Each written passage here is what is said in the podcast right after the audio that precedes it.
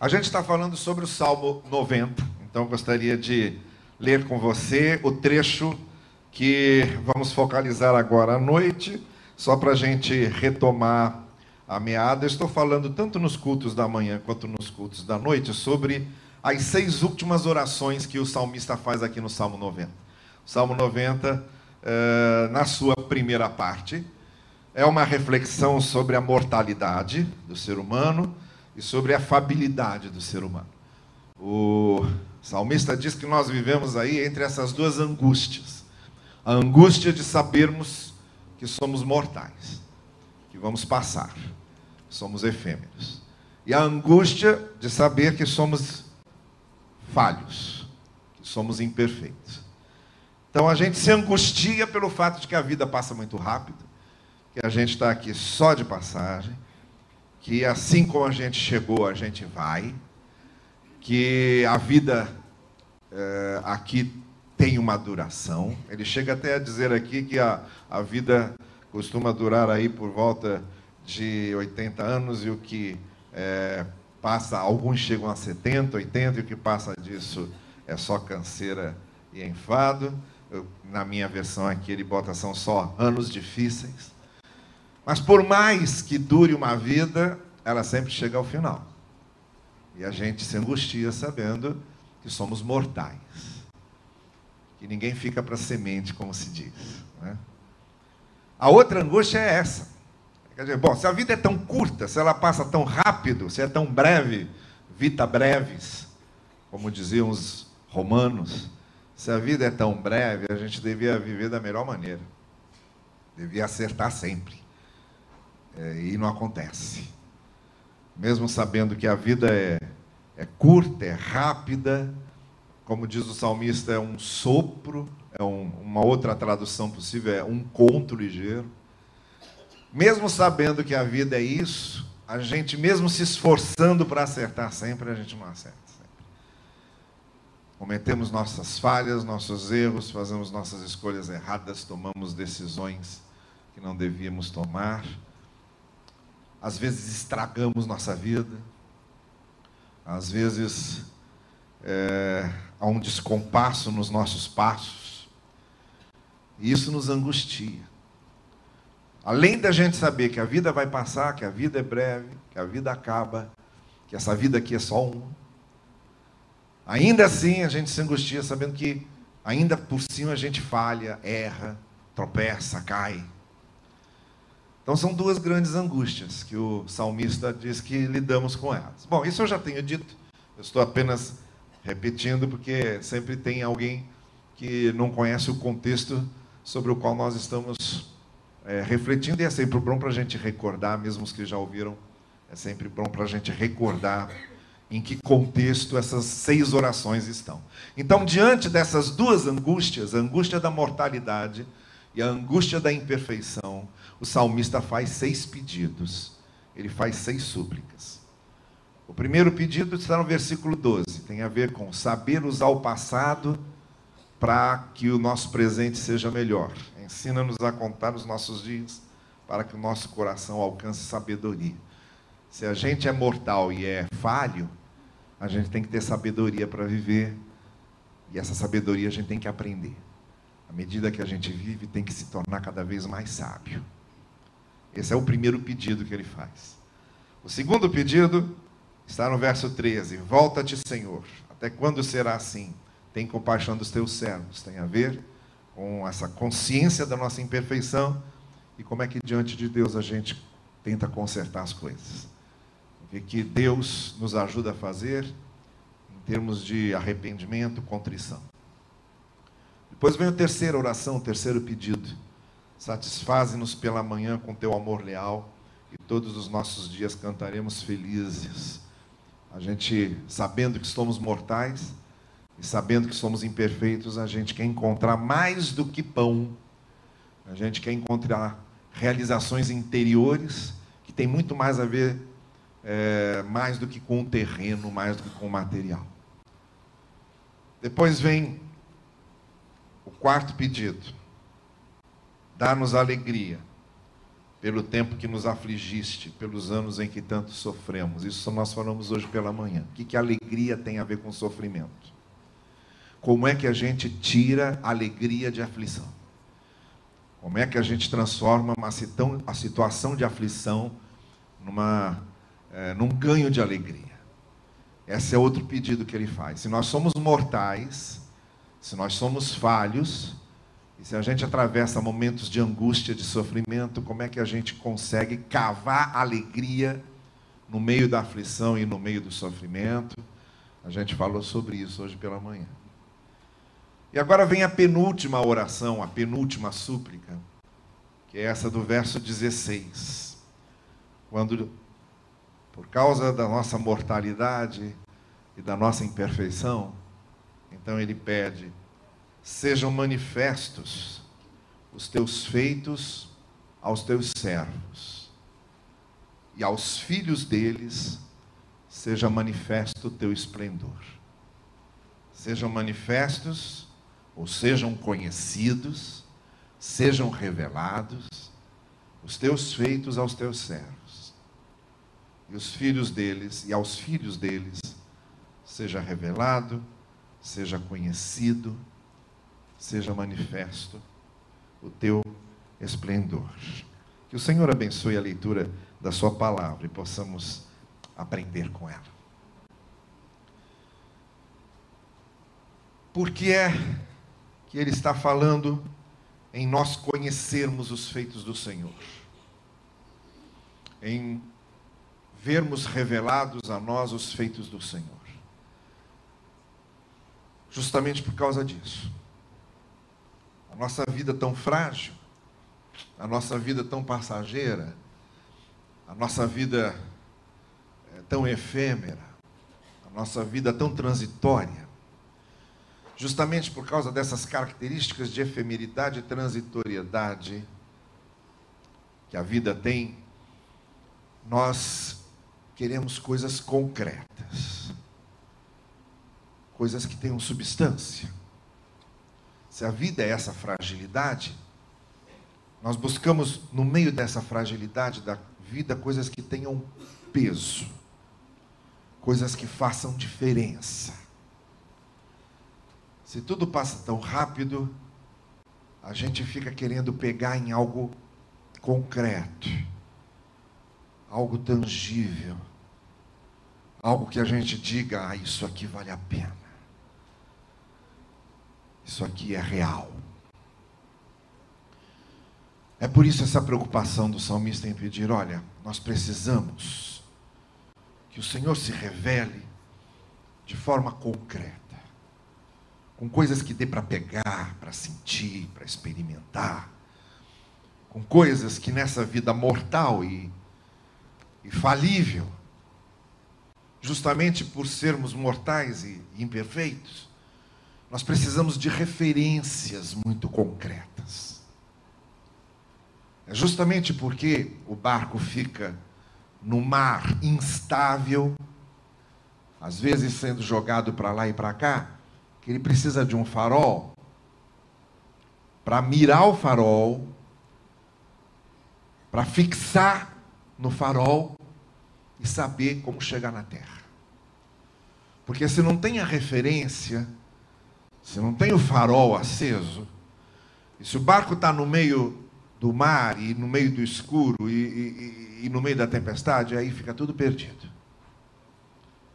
Ele precisa dessa referência, é para lá que eu estou indo. Aí pode ter tempestade à vontade, pode ter ventania, o mar pode jogar para lá e para cá, mas a gente sabe para onde a gente está indo, é algo concreto é algo que eu estou vendo, é algo pelo que eu me guio, é algo pelo que eu me dirijo.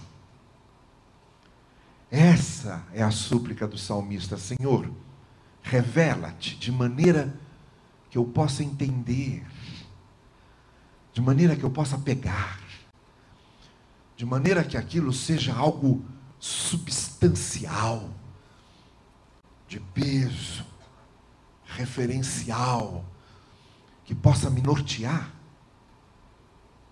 que eu possa fixar e saber qual é o meu norte. Eu te peço isso, Senhor. Revela-te a mim de uma maneira concreta. Sejam manifestos os teus feitos aos teus servos. Esse é o pedido dele. Agora veja algumas observações que a gente precisa fazer.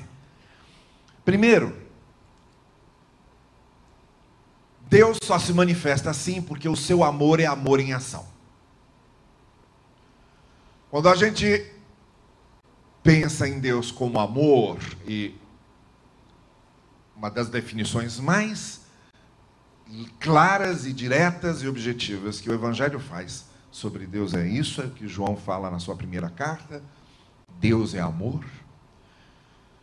Se Deus se revela a nós como amor, não é algo subjetivo, porque normalmente quando pensamos em amor, pensamos num sentimento. Pensamos em algo subjetivo, algo no nível da sensibilidade, no nível da emoção, e isso não tem nada a ver com o fato de Deus ser amor, porque a maneira de Deus ser amor é a maneira dele se tornar concreto. Quando Deus ama, ele, deu, ele ama fazendo.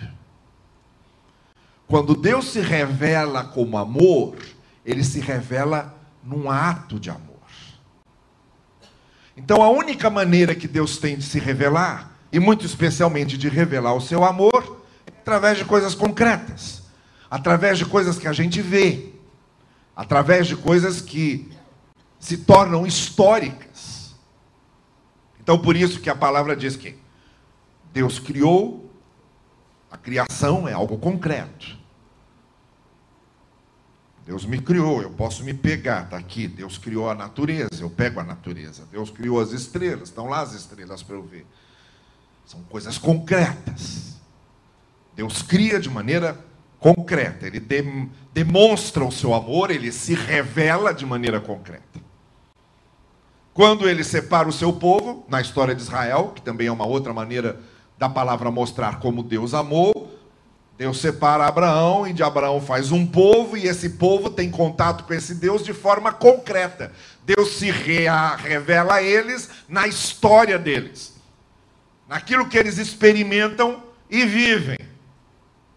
No fato de estarem escravos no Egito e Deus os libertar, no fato de atravessarem o deserto e Deus os alimentar, no fato de possuírem a terra prometida e Deus batalhar com eles. Então Deus vai se revelando de forma concreta. Mas é claro que a forma mais concreta, mais substancial, mais visível da revelação do amor de Deus é Cristo. E aí, quando Deus quis se revelar de forma mais ampla, mais abrangente, mais plena e mais completa, o que, que ele faz? Ele vem em pessoa. Ele não manda alguém. Ele se encarna e diz o Evangelho de João: a palavra se fez carne, concreta, palpável. E aí diz João na sua carta: nós o pegamos, nós o contemplamos, nós o apalpamos com nossa mão, porque o amor de Deus se tornou carne, o amor de Deus se tornou corpo. O amor de Deus se tornou uma pessoa que falava com eles, que os ouvia, que eles podiam ver, era amor humanizado.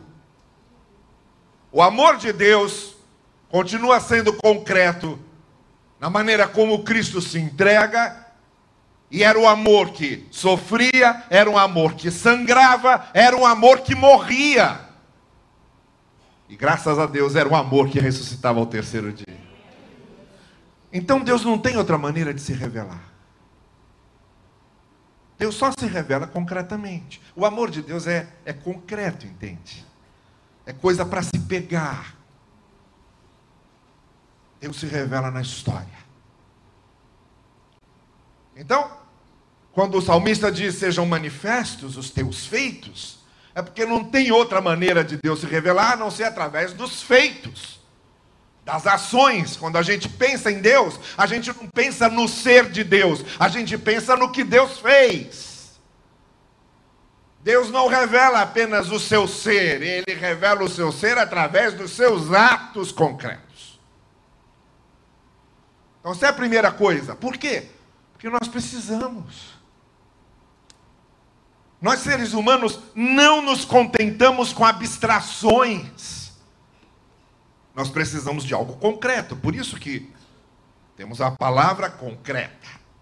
Está lá. Para a gente ler, para a gente estudar. O que eu acho muito engraçado é tanta gente dizer: Ah, eu creio que Deus se revelou, e creio que Deus se revelou na Sua palavra, e é que a Sua palavra está aqui. Está aqui. A palavra de Deus é concreta, tem letras, tem gramática, está na sua língua, só que precisa ler e estudar. Entende? Porque a revelação de Deus é concreta através de uma língua, de uma literatura, de um registro literário, que tem uma hermenêutica própria, que tem uma interpretação própria, que precisa ler, precisa estudar, precisa pesquisar. E aí você que fala tanto em que crê que Deus se revela e que Deus se revela em, em algo concreto, quando se trata de estudar a palavra, você despreza o estudo da palavra. Mas a gente só conhece a palavra porque ela está em letras. E ela está na forma escrita, e foi escrita por homens que estavam numa determinada cultura, que usaram uma determinada linguagem. Não tem outra maneira de conhecer a concreta palavra de Deus, senão através de um estudo concreto. Porque Deus, quando faz, ele faz de forma concreta. Então está aqui. Nós precisamos. A gente precisava de algo escrito, ao qual a gente pudesse recorrer para se lembrar do que Deus fez, que nos servisse de referência e de ensino. Deus se revelou através de Cristo, que era corpo concreto, mas não é mais o corpo concreto de Jesus não está mais entre nós.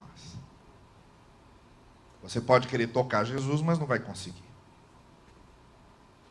Você pode querer ver Jesus, mas não vai. Já foi. O tempo em que ele se materializou e se revelou concretamente passou. Foi no primeiro século dessa era. Por volta dos anos 30. Foi lá que aconteceu. De lá para cá, o que ficou concreto é o que está registrado na sua palavra. Essa é a concreta revelação de Deus que nós temos hoje, para que possamos conhecer o que ele fez. Você não vê Moisés, você não entrevista Moisés, não tem mais como fazer, mas você está aqui com a palavra, você pode conhecer.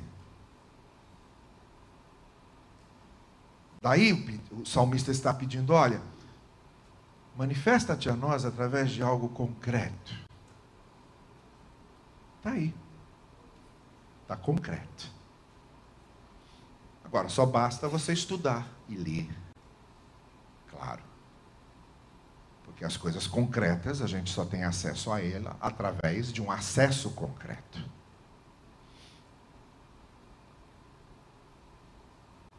A segunda coisa que a gente tem que pensar é que a percepção dessa manifestação concreta de Deus, por mais concreta que ela seja, a gente só absorve através de um pressuposto de fé. Por isso que o texto está dizendo: manifesta-te aos teus servos. Porque, embora Deus se manifeste concretamente, o acesso a essa manifestação, a essa revelação concreta, nós só temos pela fé. O Salmo 19 diz: Os céus declaram a glória de Deus. Mas está cheio de astrônomo que estuda o céu e não vê Deus lá. E não crê em Deus. A palavra diz que Deus revela através da história. Mas está cheio de historiador que não vê Deus na história. A palavra de Deus diz: Deus se revela através da natureza. Tá certo, tá certo de gente, Está cheio de gente que estuda a natureza, biólogos, botânicos e congêneres, que não vem Deus lá, que necessariamente não vem Deus lá. Sabe por quê? Porque mesmo Deus tendo se revelado de forma concreta, a gente só absorve isso partindo do pressuposto de fé, quando cremos. É por isso que o salmista diz: manifesta-te aos teus servos.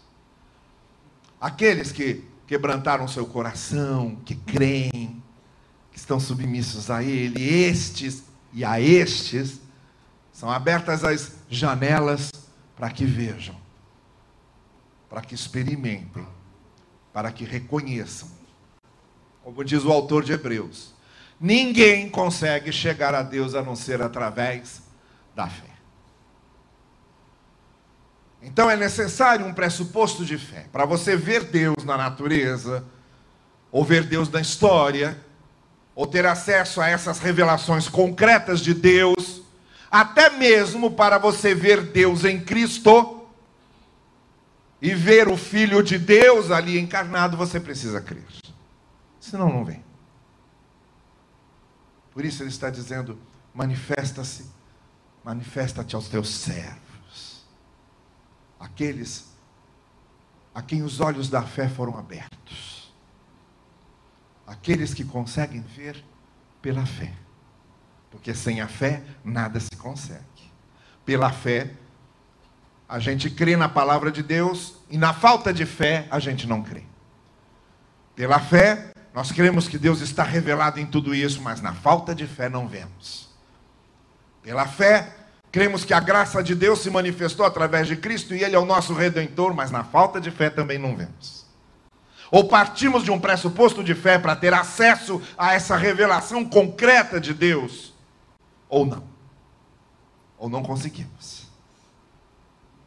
Por isso a oração do salmista é mais do que pedir que Deus se manifeste, é a oração pedindo: Senhor, me dá fé para eu ver, me dá fé para eu reconhecer.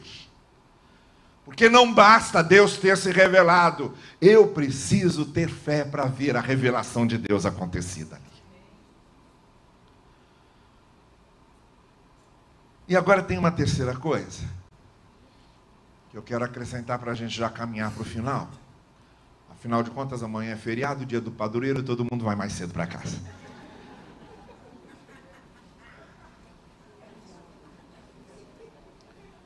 Que é o seguinte. Deus se revela de maneira concreta, porque nós precisamos. Todo ser humano precisa de coisas que sejam referenciais, para a gente poder olhar e se firmar.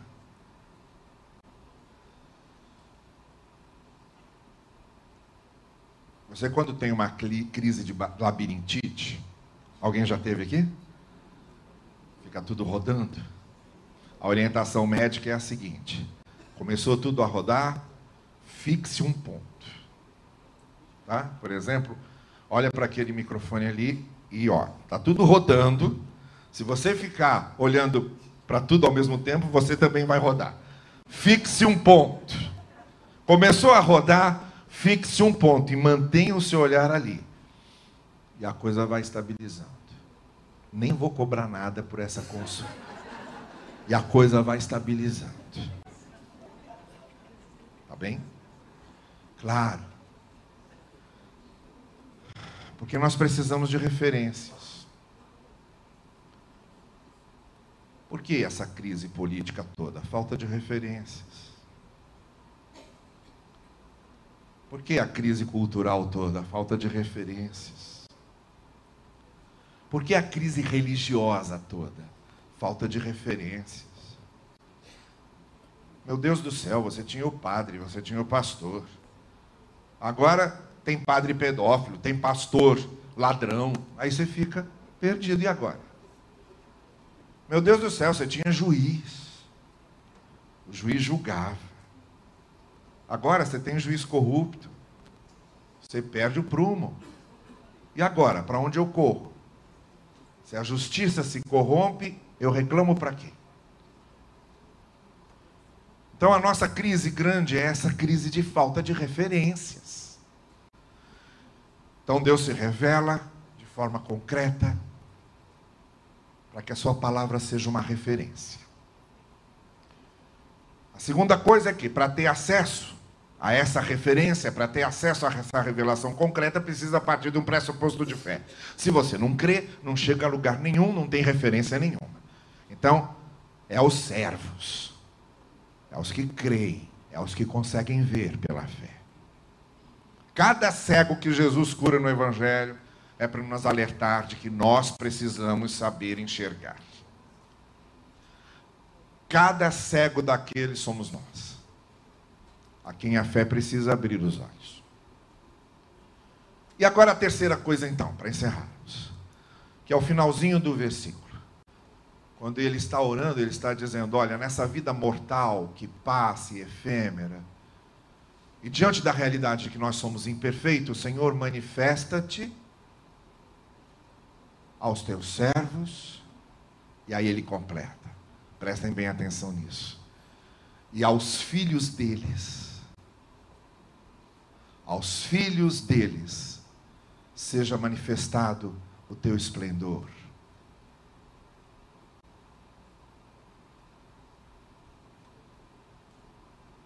Quando a gente tem esse encontro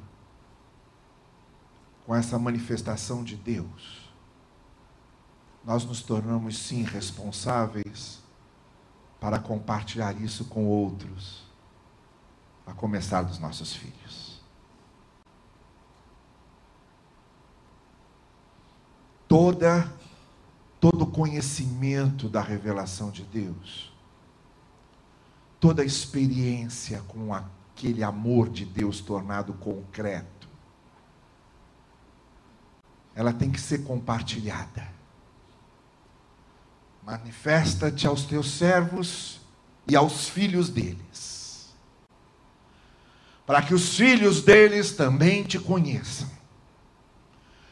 Então, quando eu tenho o meu encontro com Deus, quando eu tenho o meu encontro com a revelação divina, quando eu tenho o meu encontro com a graça, o meu, o meu encontro com o amor concreto de Deus, eu me torno responsável por levar essa graça, por levar esse amor, por testemunhar desse encontro, por compartilhar da palavra de Deus com aqueles que estão ao meu redor. A partir dos meus filhos, porque nós pais somos responsáveis por compartilharmos com os nossos filhos o encontro que nós tivemos com Deus. E isso será cobrado de nós. De que maneira Deus, de que maneira nossos filhos veem Deus em nós? de que maneira os nossos filhos leem a palavra de Deus na nossa vida. De que maneira a graça de Deus se revela aos nossos filhos através de nós. Porque essa responsabilidade é nossa. Manifesta-te aos teus servos e aos filhos deles mas como a manifestação de Deus chega aos nossos filhos, se não através da gente?